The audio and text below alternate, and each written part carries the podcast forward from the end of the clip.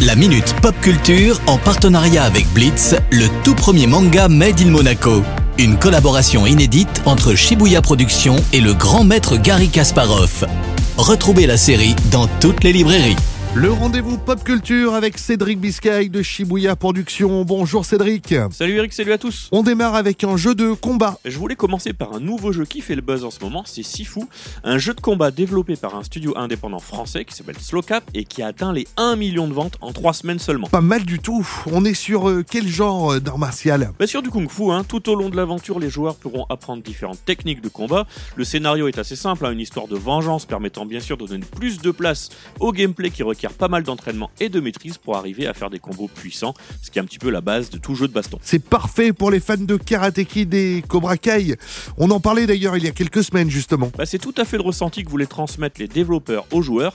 Le jeu est disponible sur PlayStation et PC depuis le 8 février. On parle maintenant science-fiction. Alors oui, hein, on continue un peu dans la nostalgie, hein, puisque depuis le 3 mars, on peut retrouver la saison 2 de Star Trek Picard. Picard, euh, c'est le personnage joué par euh, Patrick Stewart. Oui, c'est bien lui, hein, Patrick Stewart est aussi connu pour son rôle emblématique du professeur Charles Xavier dans X-Men, bien sûr. Le fameux télépathe. Exactement, hein, mais dans Star Trek, il interprète Jean-Luc Picard, un commandant de nombreux vaisseaux intergalactiques.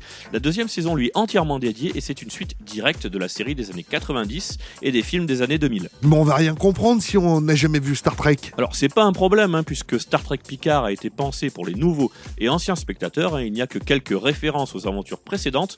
Par exemple, le personnage joué par Whoopi Goldberg dans les années 90 revient dans cette deuxième saison. Ça fait pas mal de bons acteurs. Je vais sûrement jeter un petit coup d'œil à la série alors. Oui, les deux saisons sont disponibles sur Amazon Prime. Merci beaucoup Cédric. À la semaine prochaine. Ciao ciao Le rendez-vous Pop Culture à retrouver bien sûr en replay sur notre site, notre application, ainsi que sur nos diverses plateformes de podcast.